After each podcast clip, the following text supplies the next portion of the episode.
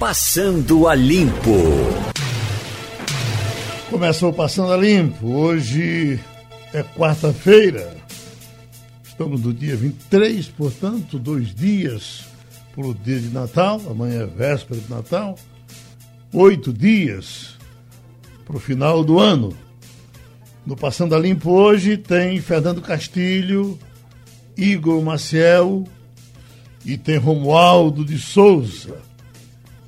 Igor, ah, um dos assuntos mais badalados na política é ainda a questão do, com relação à, à lei da ficha limpa, a eliminado o ministro Novato, a, a tentativa de diversos subjúdices eh, de aproveitar isso aí e, e, e, esses prefeitos que estavam pendurados se elegeram, mas eram ficha suja, eh, assumirem.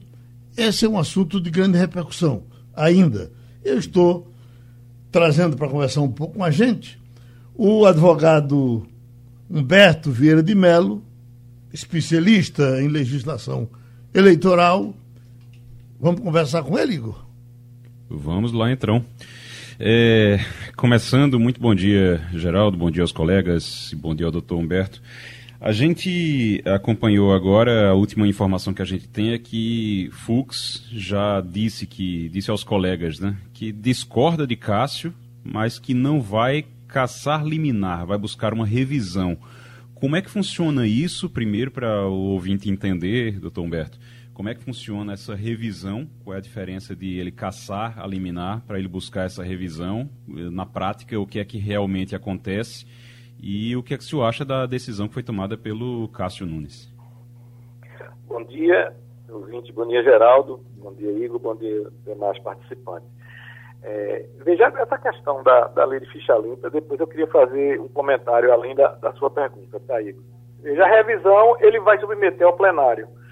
A gente tem que estar lembrado que quando ele suspendeu aquela liminar do André Rep, houve uma, uma, uma reação muito forte do, dos demais ministros, porque um ministro estaria caçando a decisão de um outro ministro, e, e ele, da, quem assistiu o julgamento depois no plenário, é onde foi confirmada a sua, a sua cassação, houve críticas muito fortes de todos os ministros, e ele como que se comprometeu que jamais repetiria aquela, aquele fato. Então, a revisão ele vai buscar, já houve o recurso, né? Chama, é, o recurso da, da Procuradoria-Geral da República, da, PG, da PGR. Então, ele vai levar isso a plenário. A revisão será feita via plenário sobre a manutenção ou não da liminar. Um problema que a gente precisa verificar nesse caso aí, com relação ao, ao ministro Cássio Marques, é uma, uma crítica que o doutor Zé Paulo sempre vem fazendo, de que o, o, o, Supremo Tribunal hoje são 11 Supremos Tribunal e não um Supremo Tribunal. O que se decide monocraticamente é uma coisa muito, um volume muito grande no, no, no Supremo Tribunal. É, e nesse caso, há uma, há uma decisão monocrática de um, de um juiz recém-chegado, de um ministro recém-chegado, quando já houve uma manifestação de plenário é, reconhecendo a constitucionalidade da norma. Tá? Esse, esse é, é, é, um ponto que a gente devia trazer. O outro ponto que a gente devia trazer é que, na realidade, a, a chamada lei da ficha limpa, ela faz uma alteração na lei de inegibilidade e criou uma série de regras novas de inegibilidade na, na lei complementar 65 ou 64, eu, assim, eu não lembro realmente, é ou é 65 ou é 64, o nome da lei. E, na, na realidade, o que é que nós temos? Ela desnaturou a função da lei de elegibilidade. A lei de elegibilidade é uma lei que busca a igualdade do voto e não a penalização do, do, do, do, do possível candidato. Então, ela desnaturou. A, a, a, lei, a lei de elegibilidade era o caso de reeleição, que era proibida, a terceira, a segunda reeleição, que é proibida, o, o, o parente que não pode candidatar, o funcionário público que tem que se afastar, tá certo? Então, a lei de elegibilidade, ela buscava a igualdade, é, o objetivo de uma lei de elegibilidade era buscar uma, a, a, igualdade do é, é assegurar a, o efeito da democracia através da igualdade no pleito. Então, quando, quando a lei da ficha limpa vem e, e coloca como penas acessórias as condenações de crime e a ilegibilidade, ela desnatura essa lei e o que a gente vê hoje na prática é que ela não resolveu o problema. Veja quantos, quantos políticos hoje né, foram eleitos já na vigência da lei da ficha limpa e estão presos. Tá certo? O Rio de Janeiro é um festival. Tá certo? Quantos são os, os, os políticos, senadores, deputados federais que, eleitos já sob a vigência da lei da ficha limpa, está sendo apurado crimes, crimes inclusive anteriores à sua eleição. Então é uma tentativa, eu acho que é uma tentativa de, um, de, um, de uma elite jurídica brasileira de tutelar o próprio eleitor. Quem, quem que decidir isso aí? O eleitor. A, a lei de elegibilidade, ela tem por objetivo igualar as condições de eleição e não trabalhar como se fosse uma pena acessória penal. Eu queria lembrar que o nosso Código Penal já suspende, já suspende a, a, os direitos políticos, suspende os direitos políticos de quem está condenado até o final da sua pena. Tá certo? Essa, essa é, uma, é um, uma regra já existente. Então, eles agregaram ao período de cumprimento de pena mais uma pena acessória de inegibilidade. Aí vem agora o ministro e diz: não, se aplica desde a condenação. Foi, se aplica desde a condenação, mas o Supremo Tribunal recentemente se manifestou que o cumprimento da pena só a partir do trânsito julgado. Então, ela, ela é a partir do trânsito julgado ou a partir da condenação? Se for a partir da condenação, você vai ter você vai ter recursos e recursos e recursos que poderão levar mais de oito anos, é, recursos, é, embargo de declaração, agravos e recurso especial, recurso extraordinário e novo embargo de declaração, o número de, de, de, recursos que nós conhecemos exagerado no nosso, no nossos, nos dois procedimentos, tanto procedimento penal como procedimento é, civil, tá certo? Então isso poderá levar mais de oito anos. Veja quanto tempo, vamos voltar ao caso do, presidente Lula. Quanto tempo Lula está condenado a, a, a, em segunda instância? E aí você vai contar, vai contar os oito anos, os, os oito anos, então vai acabar esses oito anos contados da data da condenação, ele poderá nem ter o trânsito julgado, nem ter começado a cumprir a pena, e essa, esse período de elegibilidade já encerrou. Aí quando ele for, for confirmado o trânsito julgado, vier a ser confirmado o trânsito julgado, você ele, ele, começa a contar a pena e aí ele estará com os direitos políticos suspensos.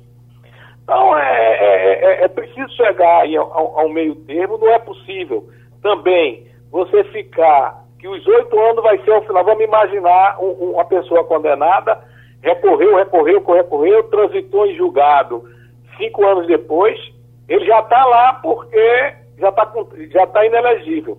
Mas os oito anos só vai começar a contar quando ele cumprir a pena. Aí ele é condenado a mais seis anos. Aí ele foi condenado, passou cinco anos para chegar ao trânsito julgado, cumpre os seus oito anos de pena da condenação e depois começa a contar mais oito. Se você fizer essa conta, dá 21 anos de inexigibilidade.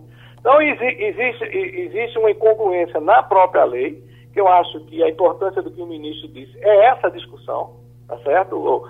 É, eu não estou manifestando favorável ao que ele fez. Eu acho que ele não poderia fazer porque já havia uma manifestação do plenário. Ele deveria ter levado a matéria ao plenário, já que ele não podia negar a jurisdição, tinha uma ação proposta, mas ele não deveria, no meu entendimento, ele não deveria ter tomado a decisão monocrática, mas levado ao plenário para rediscutir esse, esse quadro. E eu, acho que a sociedade como um todo precisa rediscutir também a natureza da, da, dessa inegibilidade como pena acessória penal. Ela, no, na prática, não resolveu os problemas de corrupção, porque a ideia é que isso resolveria o problema de corrupção. Vamos tirar os corruptos todos, só vai ficar os limpos. É, os limpos que não estão na ficha limpa estão todos aí, ou muitos aí respondendo processo e muitos na cadeia. Esse é o quadro que nós temos hoje. O doutor Humberto, agora. Uh aproveitando esse, eh, essa janela o, o, com a decisão do, do, do, ministro Cássio, alguns, em alguns municípios que já estavam, pessoal, já estava se preparando para fazer uma nova eleição, aí o candidato que ganhou a eleição está apelando uh, para a justiça para dar mais prazo, inclusive alguns com a esperança de assumir agora. Eles vão poder assumir? Veja, ela, é, é, eu não acredito que o TSE vá mudar a ação dele, tá certo? Uhum. É, eu, é, a gente vai ter que fazer essa conta de oito anos da condenação da segunda instância. Eu, eu vi algumas notícias no jornal de que pessoas defendendo que seria da condenação inicial, não. Porque a condenação inicial em primeira instância não gera inegibilidade. Aí, nesse caso, a, a lei da fiscalidade é muito clara ao estabelecer que a inelegibilidade começa com a decisão de órgão colegiado. Então teria que ser a partir da decisão. Aí você teria que fazer essa conta. Se for realmente aplicada, como o, o, o, o ministro colocou, que tem efeito geral e que começava a contar desde a eleição de 2020, tá certo? terá que se pegar caso a caso, verificar a segunda instância como foi. Mas veja que coisa estranha. E vamos imaginar que o, o, o, o TSE venha acatar a liminar do, do ministro Cássio Marques e depois vem a visão do, do, do, Supremo. Aí o candidato é, é, é, o prefeito é retirado, Sim. porque a gente tem que imaginar uma coisa, veja, essa, essa, essa, essa a situação, a situação desse, desse dos processos, quem, veja que são tão diferentes, veja, de quem foi impugnado, não foi feita a candidatura e ele concorreu subjúdice, essa situação, no meu entendimento, não gera uma nova eleição.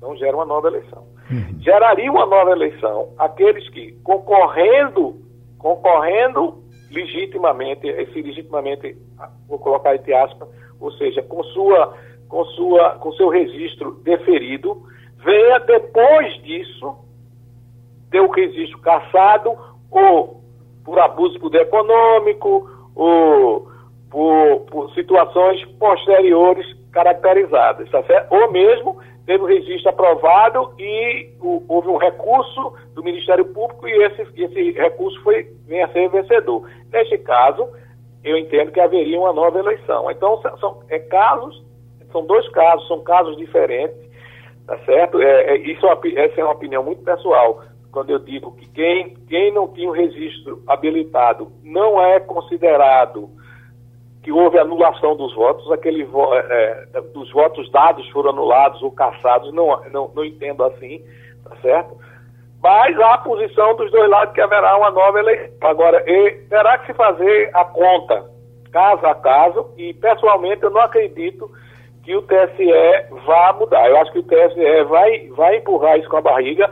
Esses municípios vão ficar em situação de pendência com o presidente da Câmara assumindo e quando entrar a nova Câmara, tá certo? O, o novo presidente assumindo a função, até que o plenário decida ou não a revisão da liminar concedida por, pelo, pelo ministro Cássio Marques. Aí em Brasília, quer ter alguma dúvida, Romualdo? Olha, doutor é, Humberto Vieira de Mello, bom dia para o senhor. Lembre-se, em agosto de 2016, o ministro Gilmar, Gilmar Mendes chamou esse quesito que o senhor chamou de pena acessória, chamou de lei escrita por bêbados. Então, o Supremo, ainda que Gilmar Mendes tenha sido derrotado, o Supremo já, já enfrentou até mesmo a chamada pena acessória, que é a pena após o cumprimento da pena. Ou seja, é, por que, que o ministro Luiz Fux não toma logo uma decisão levando em conta o acórdão daquele julgamento de agosto de 2016? Veja, é, Romualdo, é, na, na, minha fala inicial eu disse que o, o, o, Supremo já tinha enfrentado isso em plenário, tá certo? E que tinha reconhecido a constitucionalidade.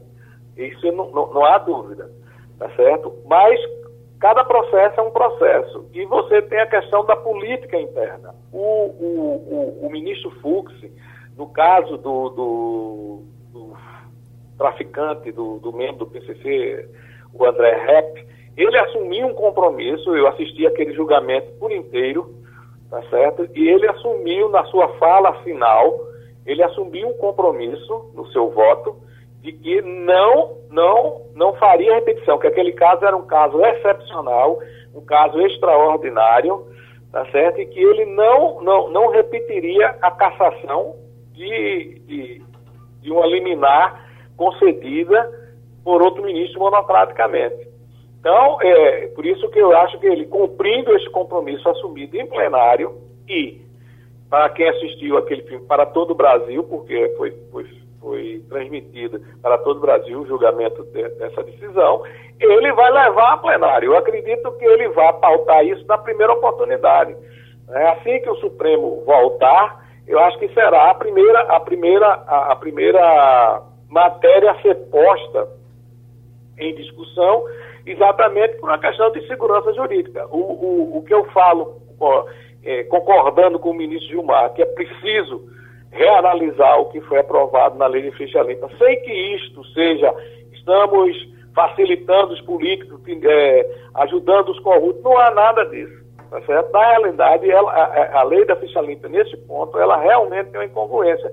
A importância do que o ministro colocou é retrazer né, desculpe aí é, é, o neologismo, né, essa discussão para dentro do plenário, porque quando for feita a revisão, tá certo? For feita, for, for pautada para ser analisada a liminar concedida, tá certo? Será possível, então, se rediscutir essa matéria, porque é preciso é, realmente um, uma definição. Me parece estranho, você poderá ter, é, veja, a maior pena, a maior pena do Brasil, penal é de 30 anos, tá certo? A pessoa, a pessoa que comete 150 anos de crime de morte só cumpre 30 né, no, no, no, no, presídio, tá certo? E você poderá a pena de caráter político que ultrapassa esse limite. Porque como os processos penais no Brasil, processos geral no Brasil, se eternizam, né? se eternizam, se a gente se lembrar agora, houve a decisão da ministra Rosa Weber de um processo que tinha 120 anos, ainda discutindo a propriedade da família real sobre bens do Estado. Há 120 anos chegou-se a, decisão agora. Então, como os processos se eternizam, se você, se você só pode começar a cumprir a pena após o trânsito em julgado e os oito anos só conta após você cumprir a pena, mas, segundo a lei da ficha limpa, você já está inelegível desde a decisão, há um, há, há um, conflito muito grande entre as duas posições do Supremo. Está entendendo? E, e, e, demora muito tempo esse processo penal, 25 anos, vamos dizer, somado com, a, com o cumprimento da pena de 25 anos, a pessoa vai ficar inelegível cerca de 30 anos, 25 anos, mais do que a, será uma pena acessória maior do que a pena principal do crime de homicídio no Brasil. Tá? A regra básica do crime de homicídio é matar alguém 7 a 21 anos.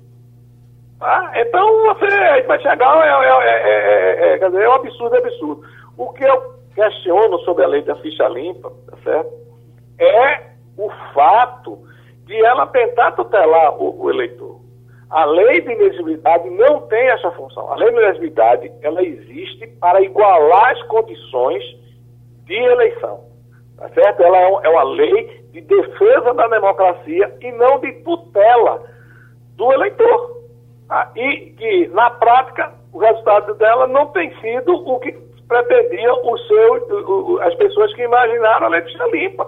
A gente tira pelo Rio de Janeiro, vou repetir, a gente tira pelo Rio de Janeiro. Ontem foi preso, foi preso o prefeito do Rio de Janeiro, tá certo? Que foi eleito na vigência da lei da ficha limpa. Está preso o ex-governador Pezão, que foi eleito na vigência da lei da ficha limpa. Foi, foi preso o governador Sérgio Cabral, que foi eleito, reeleito na vigência da lei da ficha limpa. Então ela não tem obtido o, o, o, o êxito de parar a corrupção como se pretendia. Se, a, se vendeu a panacea de todos os males, tá certo, da corrupção com a lei da ficha limpa. Tá? E, não, e não é essa a questão. E a, a corrupção no Brasil, ela não só se dá com os, os os, os políticos de mandato. Ah, a gente está vendo aí secretários que não têm mandato, os corruptores, porque a cada, a a cada, a cada crime de, de corrupção existem dois, o ativo e o passivo. o, o servidor público, seja ele do ponto de vista político, seja ele do ponto de vista da comiss... de cargo comissionado, seja ele do, de, do, cargo do cargo efetivo, e alguém da iniciativa privada, do quadro privado fora do quadro, que é o corruptor. E a lei da fecha limpa, ela não consegue alcançar isso. Então ela, ela vende, ela vende, ela vende o que não pode entregar. Tá certo? Que é barrar a, a corrupção. Ela não vai barrar a corrupção, ela vai, ela vai barrar que, que, que políticos que foram candidatos, que, que forem condenados não possam ser candidatos de novo. E, e me parece que você não pode imaginar a possibilidade de ter uma pena eterna, a exclusão eterna de uma, de uma pessoa da, da, vida política. E volto a dizer mais uma vez, o nosso Código Penal, tá certo? De 1940, já prevê a suspensão dos direitos políticos dos condenados até o cumprimento da pena. Então, me parece que esta regra do Código Penal já era razoável. Tá certo? Já era razoável.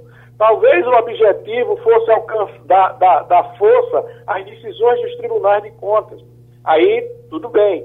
Se a gente raciocina que aquela que a decisão colegiada é a do Tribunal de Contas, aí você poderia até imaginar, porque a lei do Tribunal de Contas você começa a cumprir imediatamente a partir do, da decisão do Tribunal de Contas.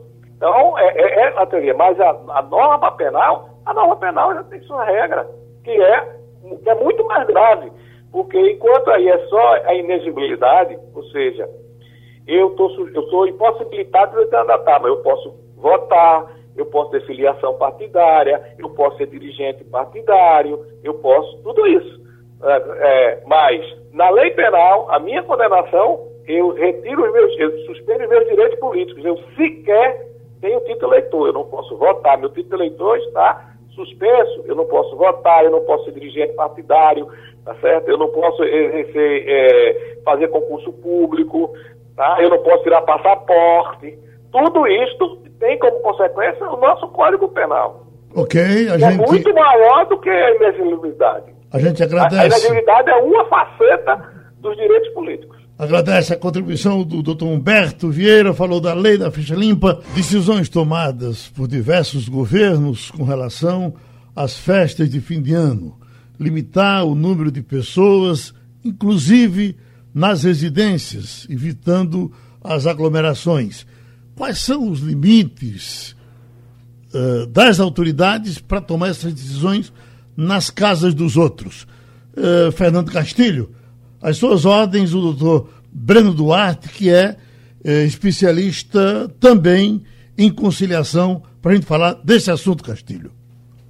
Bom dia, Geraldo. Bom dia, doutor Breno. Bom dia, Igor, Romualdo. Bom dia, ouvinte. Olha, eu tenho uma curiosidade para saber o seguinte: é, o que é que se pode fazer do ponto de vista legal quando você é vizinho de um condomínio e de repente é, tem uma festa, um barulho acima dos decibéis permitidos, gente se aglomerando e com argumento de que ali é um ambiente privado. O poder público pode intervir ou o cara só pode chamar a polícia para dizer que o som está muito alto? É, Geraldo, me ouve, Geraldo? Muito bem, fica à vontade. Muito obrigado mais uma vez pelo obrigado. convite, Castilho, demais convidados.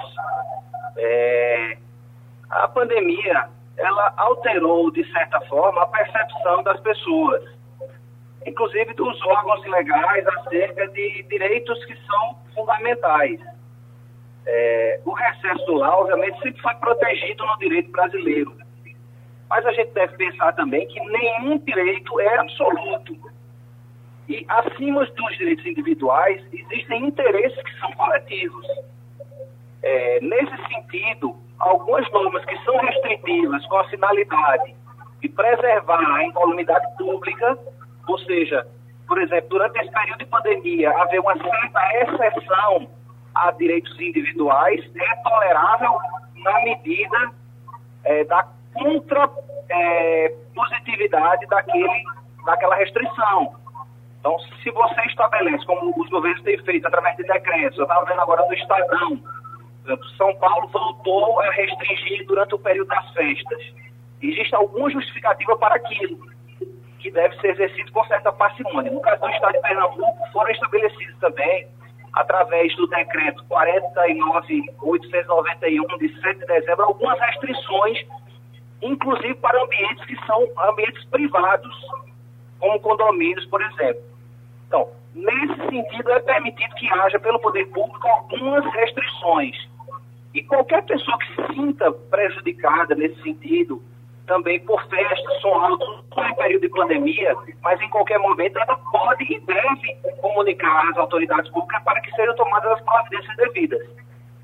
O doutor Breno, eh, já falam em alguns casos a um limite de 10 pessoas para o Natal, para o Ano Novo. Eu que tenho uma família pequena não teria problema com isso. Mas se eu fosse um Ferraz ou Novaes, você junta facilmente 40, 50 pessoas em grandes famílias. E como é que alguém pode chegar e dizer, bom, a sua família não pode entrar na sua casa hoje? É, Geraldo, cada situação é muito específica. Eu até passei para a sua produção aí é, uma cartilha que foi editada pelo, pela Secov de São Paulo, que é bem explicativa sobre isso. É, cada condomínio vai ter uma especificidade. Então, se você tem um condomínio, por exemplo, que é um condomínio vertical ou horizontal, as características são diversas. O senhor mora num condomínio em aldeia, por exemplo. Ele tem espaço demais, espaço sobrando.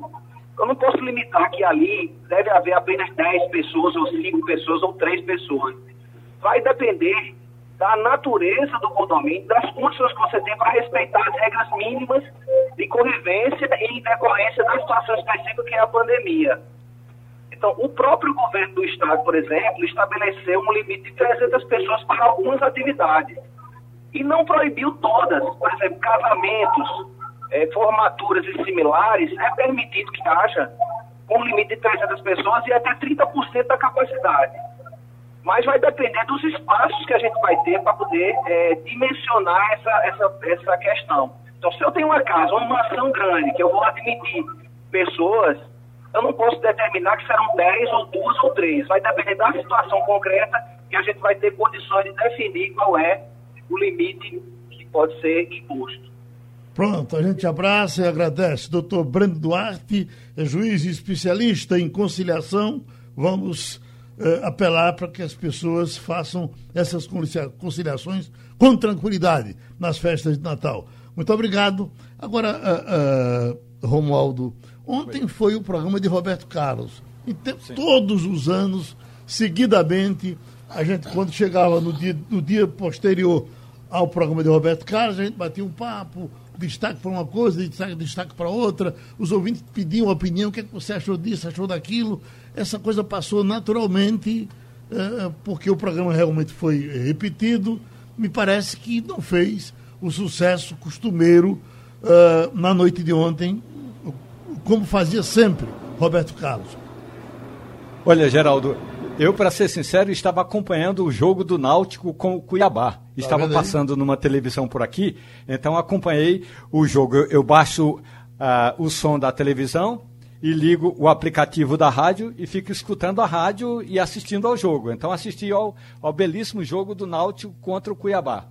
Para ser sincero, eu vi poucas repercussões nas redes sociais, mas as repercussões, inclusive, é, de uma rádio na Argentina, uma rádio chamada Cadena 3, que tem um programa dedicado semanalmente ao rei Roberto Carlos, é, foi o seguinte, Geraldo, que o rei continua a majestade da música brasileira, mas eu confesso que não me dediquei a Roberto Carlos ontem, Geraldo. Você sabe que essa situação do Roberto Carlos Castilho com a TV Globo é uma situação interessante, como ele é exclusivo da TV Globo, ele para se apresentar uh, na Bandeirantes, na Record, na Rádio Jornal, ele terá que pedir uma autorização à TV Globo, às, vezes a Globo nega, mas o que se diz é que são 10 milhões de reais ano pela exclusividade e por apresentar um programa anualmente, uma coisa que é feita com grande sucesso durante muito tempo. Ô, Geraldo, é, o disco de Roberto Carlos, assim como o show de Roberto Carlos, já fez parte é, daquele trio de produtos que se comprava no Natal, uhum. que era o queijo do reino borboleta, o peru da sadia e o CD de Roberto Carlos. Hoje Roberto Carlos já não faz mais CDs e o show foi reprise. O queijo do Reino Borboleta já não tem aquele glamour que teve no passado. E cada vez mais os brasileiros estão comprando menos o peru porque optaram pelas novas aves de, de, de menor tamanho e mais baratos. Então eu acho que o que aconteceu ontem é aquilo o que aconteceu no Brasil nos últimos anos. As pessoas foram incorporando outros hábitos. Ninguém discute a importância e a beleza de ver um show de Roberto Carlos, seja ao vivo, seja é, na TV e até mesmo a reprise. Mas está é, tá naquele pacote de coisas que o século XXI, depois da vigésima, depois da segunda década, já não tem aquele mesmo impacto. Daí explica porque é que nas redes sociais não teve tanta coisa assim. E, e, Igor Marcelo, eu queria, eh, só para falar um pouco da história, um pouco do que Castilho falou com relação a esse sucesso que era conhecido de Roberto Carlos. Uhum. Uh, no, nos, os lançamentos de Roberto Carlos, sempre no fim do ano, em todas as, as rádios, era uma briga para você pegar esse disco para ver quem tocava primeiro. E aí havia uma decisão das carretas, os aviões, todos. Aqui nós tínhamos o nosso João da Condil com a, o atacado aqui discos, que distribuía para o Brasil todo. Era a, a, o maior atacado de discos do Brasil funcionando aqui.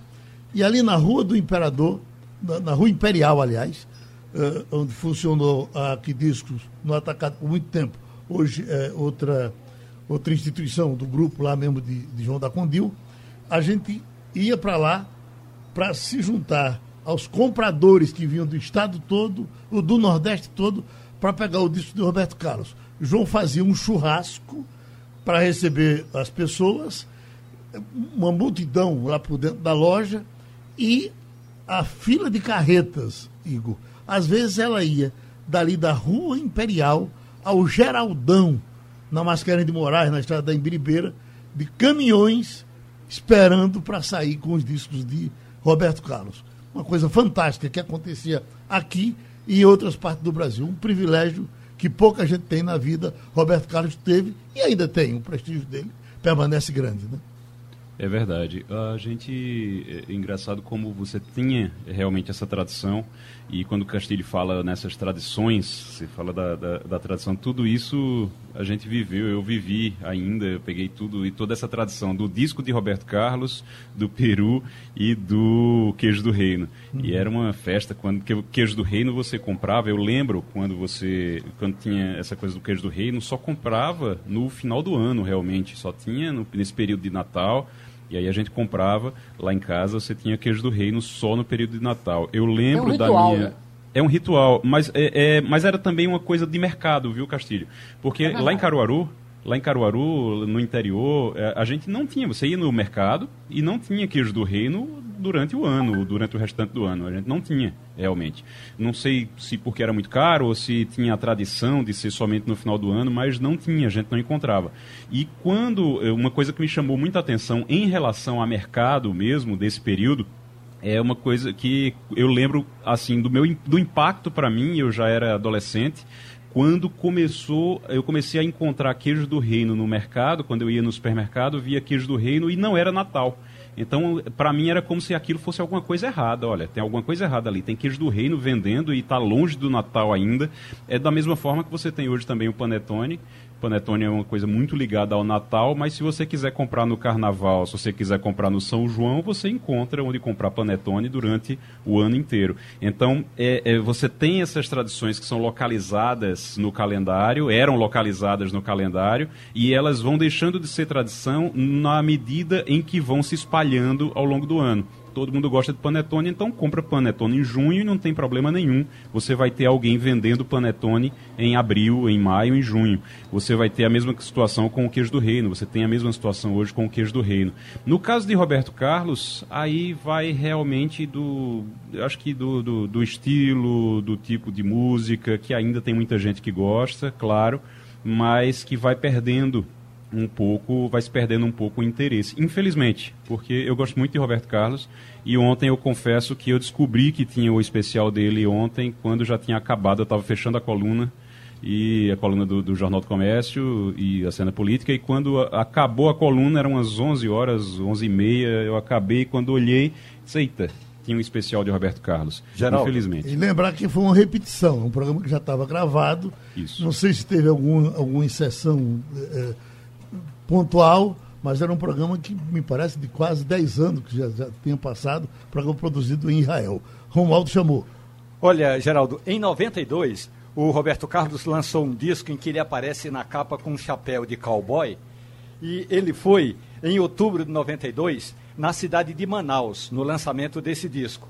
O disco estava vendendo bem porque tinha muitas músicas cantadas em espanhol e ali tem uma fronteira com o merengue, a salsa e Roberto Carlos estava fazendo sucesso em Manaus. Mas o disco estava apenas vendendo bem, não estava batendo todo esse sucesso ou esse recorde de vendagem. Foi aí que Roberto Carlos foi apresentado no Teatro Amazonas a um músico amazonense que à época vendia um milhão de cópias de discos ali na região. É um saxofonista que ainda está vivo hoje, chama-se Teixeira de Manaus. Teixeira de Manaus vendia mais discos do que Roberto Carlos lá na região do Amazonas e Roberto Carlos pegou quatro discos do Teixeira de Manaus para levar para casa. Pelo que eu soube, ele nunca deu uma resposta a Teixeira de Manaus, mas ficou surpreso que em pleno 92 ele fazia menos sucesso no Amazonas do que Teixeira de Manaus o saxofonista que toca um ritmo diferente, que chama-se Beiradão. São músicas que só tocam nas margens dos rios ali da, da região Amazonas, Geraldo. Pronto, agora, Geraldo. quando a gente fala em show em Roberto Carlos, a gente está automaticamente falando de aglomeração. As pessoas se juntam para ver shows e se juntavam, agora não pode mais. Eu aproveito para trazer aqui um recado da cientista uh, doutora uh, Richman, Rosana Richman, ela, a preocupação dela com os elevadores. Atenção. Eu acho que um dos pontos mais importantes é o elevador. A gente sempre fala isso, porque é o momento em que você. Primeiro, que você não sabe quem usou antes e se de fato subiu até o seu andar vestindo a máscara. Isso a gente não sabe. É, segundo, que é um ambiente muito pequeno e mal ventilado. Ele é mal ventilado o tempo todo, né? Porque é, é só a hora que você abre a porta que entra alguma coisa de ventilação. Então, eu acho esse um ponto importante. E o que acontece em condomínio, eu já passei por isso, por, por educação, as pessoas querem que você vá e a, a, outro dia até me falou, vir, não, não pode problema. vir, não tem problema. Eu falo, não, faz favor, eu espero o próximo, não tem problema nenhum. E se eventualmente a pessoa for entrar e você sai do elevador, espera o próximo e tudo bem. Então eu acho que isso é realmente um dos, dos pontos importantes. E o outro ponto também é, são prédios que tem muita gente externa, que não necessariamente sabe as regras e não necessariamente cumpre essas regras. Então realmente o papel do síndico é meio chato, mas tem que ter. Continua rolando a greve dos motoristas de ônibus e suas consequências. Estamos com o presidente Fernando Bandeira, presidente da Urbana, presidente, portanto, ah, das empresas de ônibus, para tirar dúvidas e saber a que anda, como é que essa situação vai, até quando a gente vai viver nesse prejuízo. Fernando Castilho, doutor Bandeira. Doutor Bandeira, bom dia. É, eu tenho uma curiosidade de saber é, como é o cenário que a gente pode esperar depois dessa reunião. Vocês judicializaram, há uma contestação da legislação que está vigente e a coisa está na justiça. Nós podemos entender que hoje você define que essa questão do motorista que cobra passagem, essa dupla função, é, ela vai ser resolvida? Qual é o, qual é o cenário que o senhor traça. O prejuízo já está feito, o comércio já perdeu, mas vamos pensar para amanhã. Bom dia, Castilho. Bom dia a todos os ouvintes da Rádio Jornal. Olha, vamos, vamos por partes. Em relação ao movimento paradista, todos verificam que hoje está rodando mais ônibus do que ontem. Isso significa um enfraquecimento do movimento grevista. Então, é, de acordo com a decisão judicial que saiu ontem, tem que rodar com no mínimo 50% da frota. Nós agora, nesse momento, estamos com 45%. Então, isso demonstra que o movimento está mais fraco. A audiência de hoje é para resolver um movimento grevista, não tem nada a ver com aquilo que já foi resolvido. Salário já foi resolvido, valor de ticket já foi resolvido, não demitir ninguém já foi resolvido. Então ele vai analisar essa greve, se essa greve ele fez é legal ou não é legal. Por cada ato que ele, eh, que a, a desembargadora, a vice-presidente, disse, olha, não, tem que botar 50% no mínimo. Não pode fazer piquete na porta de garagem. Não pode fazer piquete no meio da rua. Não pode furar pneu. Ela, ela, ela delimitou, delimitou a ação dele. Tá certo? Essa greve é totalmente justificada. E eu acredito, Fernando, respondendo a, finalmente a sua pergunta, que a partir de meio-dia ainda perderá mais força e amanhã estará normal o transporte na região metropolitana. Presidente, aquela sua decisão de, de contratar motoristas, abrir espaço para os que estão desempregados, ela permanece? Quem... Permanece, uhum. com certeza. Aí estamos contratando também, tá certo? Você, não, você tem que atender a decisão judicial. Então, nós estamos chamando, contratando, estamos com, com mídia na, na, na, na rádio, né? Uhum. E estamos contratando todas as empresas. Nós não podemos ficar aquém de um sindicato de rodoviários. Então, a, eu não posso trazer é, mais prejuízo para o comércio, para a indústria e para a população como um todo. Igor Marcial? O doutor Bandeira, é, muito bom dia para o senhor. A gente acompanhou todo esse processo desde que ele estava lá na Câmara de Vereadores. E na Câmara de Vereadores teve vereador dizendo: olha, é inconstitucional esse projeto. E aí estava no meio de uma eleição, acabaram aprovando aprovaram, mesmo, mesmo sabendo que era inconstitucional, mas estavam em busca de voto. Depois foi sancionado pela prefeitura, porque estava no meio de um período eleitoral. Agora, em todo esse período, as empresas de ônibus ficaram em silêncio, porque eu tenho certeza que as, os proprietários das empresas, as empresas de ônibus, tinham consciência de que a lei era inconstitucional também mesmo assim, por que é que houve esse silêncio? Se esperou até ter uma decisão da justiça depois e a gente está agora vivendo essa confusão? Claro que não é culpa das empresas nesse caso, mas por que é que a gente está vivendo isso somente agora? Se não poderia ter sido discutido lá naquele momento, não? Com certeza, Igor. E nós mandamos diversas correspondências, tanto para o Grande Recife, tanto para a Câmara de Vereadores, conversamos com vários vereadores amigos nossos e propuseram diversas emendas, tá certo? Porém, a, a matéria insistentemente vinha para a votação. Então, uma, uma, quando, quando nós vimos que a matéria foi aprovada, novamente fizemos alerta, tá certo? A Câmara, a Prefeitura, e como vimos que não tinha eco nas nossas reclamações, nós entramos com a ação de inconstitucionalidade no começo do mês de dezembro, né, no Tribunal de Justiça de Pernambuco. É uma Câmara especial que julga isso, mas com certeza nós sabíamos que isso aí alertamos, não ficamos calados. Alertamos, eu acho que eu falei com o Castilho, eu falei com Roberta Soares, eu falei com vários jornalistas, com você especificamente não falei. Mas eu disse, inclusive no ar, que a, que a, a lei era totalmente inconstitucional. Nós não ficamos calados, não. O presidente, agora a, a sua agenda o, o, a partir de agora. Tem uma reunião daqui a pouco da Justiça. É agora, às 10 horas. E o senhor está na expectativa de que o movimento se esvazie a partir de meio-dia? É, ele, na verdade, viu, Geraldo, ele está se esvaziando. De meia e meia hora eu faço um acompanhamento de frota de meia e meia hora. Você vê um crescente de frota, né? Hoje, quando nós começamos, estava com 30%, isso, esse número foi subindo. Hoje, né, há meia hora atrás, nós estávamos com 45%.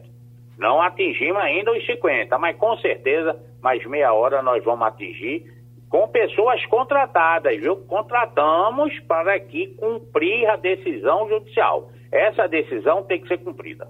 E a sua expectativa para a reunião daqui a 10 minutos? Eu acho que a, a, a senhora desembargadora, a presidente, doutora Dione, uma pessoa muito educada e muito preparada, vai convencer a categoria obreira de que esse movimento não leva a nada. Eu acho esse movimento que trabalha muito a parte política partidária, sabe, Geraldo? E não política sindical. Né? O discurso dele sempre é, é dupla. Ele sabe que isso foi já votado no tribunal, que isso é inconstitucional, mas ele continua no mesmo discurso.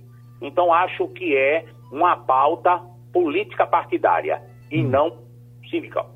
O outro lado é que a coisa me parece que está indo normal, não está vendo aquele negócio de puxar pneu, deixar o ônibus parado no meio da rua. Isso me parece que está com mais tranquilidade do que tivemos em outros eventos, ou não?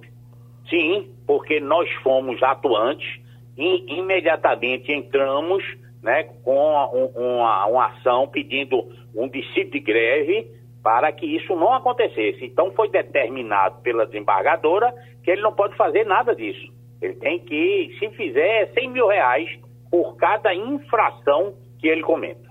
O presidente Fernando Bandeira, da Urbana, falou com a gente no Passando a Limpo. Passando a Limpo recebe o dirigente logista, presidente eleito da CDL, Fred Leal, a situação do comércio eh, durante essa greve, uma coisa que os lojistas temiam muito, aconteceu e o prejuízo certamente está colocado.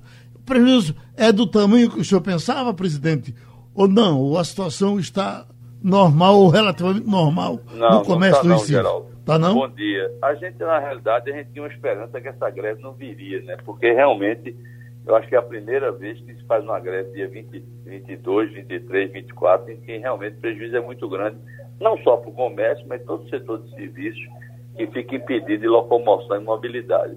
É, realmente o prejuízo é grande, né? A gente não tem, não aquilata ainda é, em termos percentuais. O, o mês não vinha muito bem por conta da, desse, desse recrudescimento da pandemia, né? Você teve os bares, restaurantes, eventos, tudo isso fechado, isso realmente traz uma perda muito grande para o setor, porque a movimentação desses recursos, no fim, cai para o comércio, né?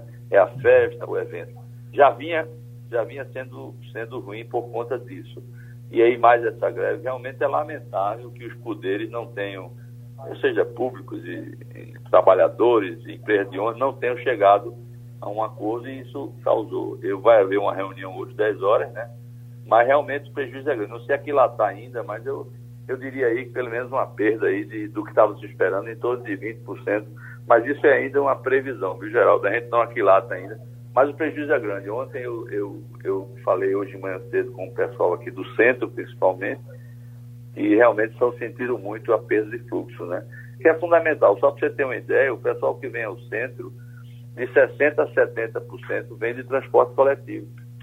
Então isso realmente prejudica muito. Os próprios shoppings mesmo prejudicam na conta do, da, da pessoa chegar no shopping, os próprios funcionários para sair do shopping, enfim. O prejuízo é grande. Uhum. Me tire uma dúvida. CDL inclui também os comerciantes de bairros, por exemplo, Casa Amarela, grandes lojas de, de Casa Amarela, são também filiadas à CDL? Então, é, o CDL ele é a região metropolitana toda Sim. do Recife o comércio de bens e serviços. Se exclui bar e restaurante, mas tanto loja de rua como loja de shopping, loja de bairro, todos os bairros. Evidentemente, pela importância do CDL, ele, ele extrapola um pouquinho para a região metropolitana, mas de uma maneira mais objetiva, o CDL se restringe à região do Recife, que seja comércio de rua, de shopping, tudo está incluído dentro do CDL. E hoje algumas empresas de serviço também, indústrias também, uhum. hoje participam por conta do nosso serviço do SPC. Né? Um movimento desse, que uh, as pessoas ficam no bairro, não podem vir pela cidade porque não tem ônibus. Uh, uh, teoricamente aumentaria o movimento do comércio de bairro, mas isso se confirma? Olha, veja bem, é evidente, nesse raciocínio assim, bastante linear, talvez sim, mas eu, eu não tenho como confirmar isso. Mas veja bem, as pessoas precisam ter a locomoção. Nem todo mundo no bairro mora perto do lugar onde ele compra. Por exemplo, a encruzilhada mesmo, que é um polo interessante. Mas tem pessoas que moram lá em, em, mais, mais afastado, né? Água fria, que tem que pegar uma condução para chegar na encruzilhada. Uhum. O, o Casa Amarela, que é muito forte, mas tem pessoas que moram sei lá, dois, três quilômetros de Casa Amarela, tem que vir. Então, de qualquer maneira, a, a, mobilidade é prejudicada. É muito ruim, Geraldo. Ontem, realmente, foi uma das greves que mais teve efetividade. É, o pessoal realmente parou.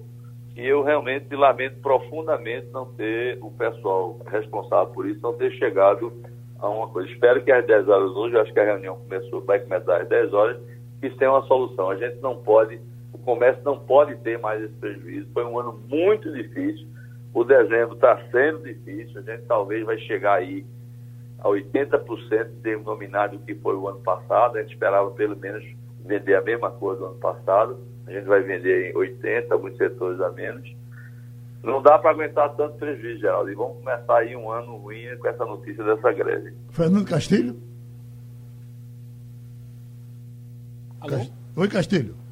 É, doutor Fred, uma coisa que chama a atenção é que é, mais de 60% do movimento do comércio é feito pela manhã.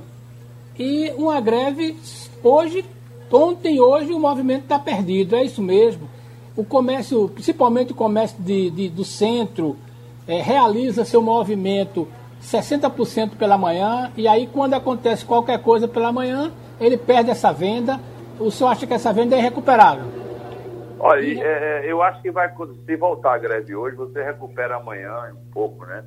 Agora, aí você tem um problema de atendimento, de aglutinação, enfim, todos esses problemas que estão surgindo. Agora, você tem razão que quando tem a greve, você tem logo um, um, uma interrupção da mobilidade de manhã.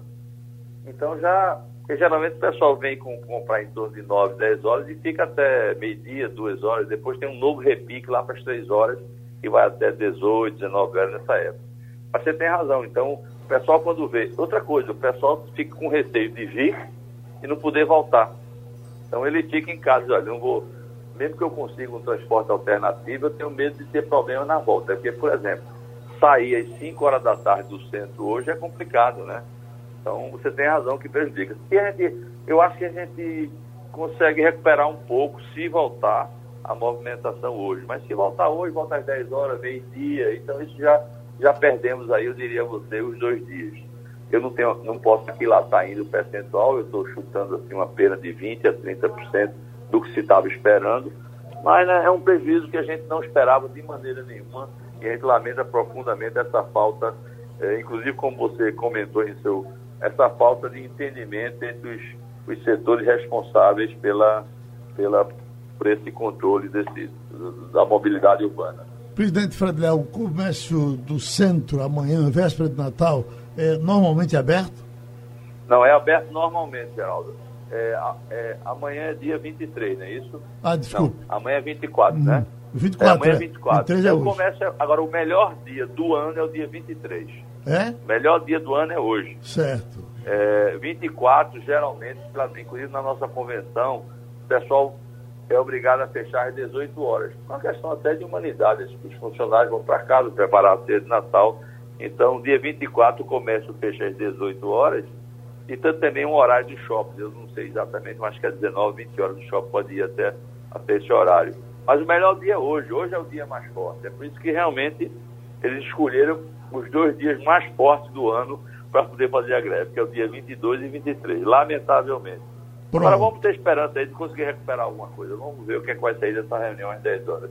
Pronto, boa sorte então. O presidente Fred Leal, uh, da CDL, falou com a gente. Mas, Romualdo, eu vejo uma coisa aqui, uma manchete que assusta. Está aqui. Camelões vendem vacina falsa contra a Covid por 50 reais no Rio de Janeiro. E tem quem compra. Essa, essa aqui é a pergunta. É que você disse que todo dia sai de casa um besta e um sabido, né, Romualdo? É, sa sai o besta e o sabido, o sabido tenta vender, o, o, o besta tenta comprar, e os dois são bestas numa outra situação. Quando o Supremo Tribunal Federal e o Superior Tribunal de Justiça pedem preferência para comprar vacinas na Fiocruz, também tem essa relação aí, Geraldo, inaceitável. O Poder Judiciário, que no mínimo deveria dar, digamos aí, exemplo, é o primeiro aí na Fiocruz encaminhar um ofício. O STJ chegou a pedir a reserva de 7 mil vacinas, Geraldo, 7 mil vacinas para os 33 ministros, para os ministros aposentados, para os servidores. No Supremo Tribunal Federal, a mesma coisa. Foi feita uma consulta de como poderia ser é, realizada essa transação. E aí a Fiocruz responde tanto ao Supremo como ao STJ que a relação é, de, do Instituto de Pesquisa com a vacina é diretamente ligada ao Ministério da Saúde. A Fiocruz produz e repassa ao Ministério da Saúde. Essa gente, aí sim, Geraldo, isso é que eu chamo de egoísmo ao extremo, data vênia. Uhum. Castilho, Câmara aprova texto base de projeto que abre caminho para conta em dólar no Brasil. É importante para quem isso, Castilho? É, Geraldo, essa coisa era uma. ter uma conta que pudesse usar em dólar era só para quem tinha negócios internacionais, pessoas com altíssima renda. E é um negócio muito complicado porque a Receita Federal monitora isso. Uhum. É, isso é um canal de evasão de, de, de, de dinheiro. Agora, o que está acontecendo é uma tentativa, ou melhor, uma atualização da realidade é, mundial. Você já compra muita coisa hoje que é cotada em dólar. Por exemplo, as pessoas já fazem compras e assinaturas de serviços que são pagos em dólar e vêm no cartão.